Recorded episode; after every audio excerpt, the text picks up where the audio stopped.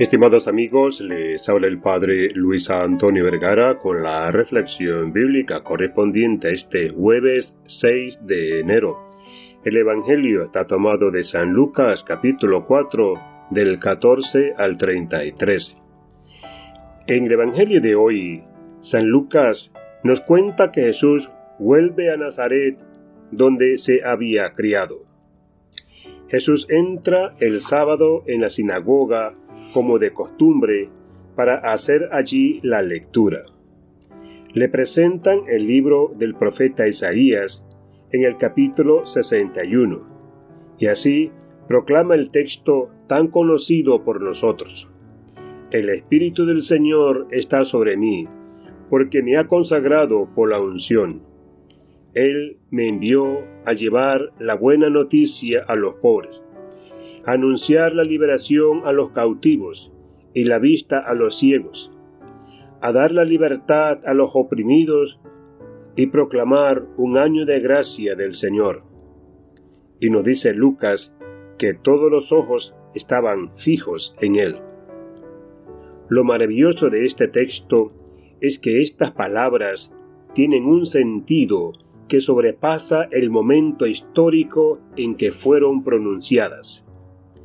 Además, todas las palabras del Evangelio tienen una actualidad eterna. Y son eternas porque han sido pronunciadas por el Eterno, por el Hijo de Dios. Y son actuales porque Dios hace que se cumplan en todos los tiempos.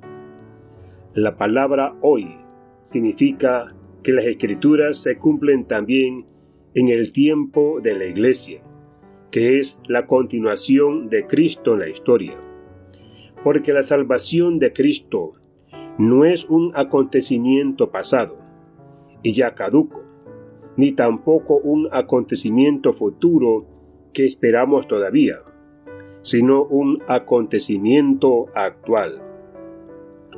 La palabra hoy anuncia que la palabra de Cristo, el Evangelio, actúa con toda su eficacia en aquellos hombres y mujeres que la escuchan con fe y se dejan conducir por ella.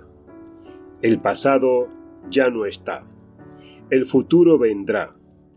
Lo único que tengo en mis manos es el presente, el hoy. La escritura se ha cumplido en Jesús, en el hoy de Jesús.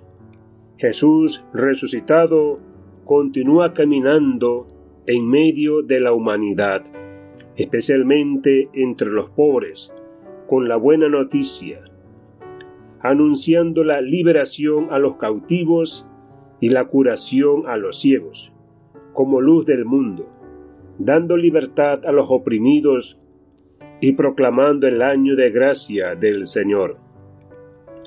Cuánta esperanza brinda el mundo el cristiano que pone su mirada en Jesús y nunca pierde la capacidad de asombro ante el amor de Dios como las personas del Evangelio.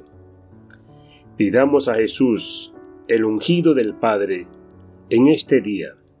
El Espíritu Santo nos mueva a sentirnos enviados, a compartir nuestra fe y iluminar el mundo con nuestro deseo de ser santos de modo que el mundo crea que Él nos ha enviado. Que Dios les bendiga a todos.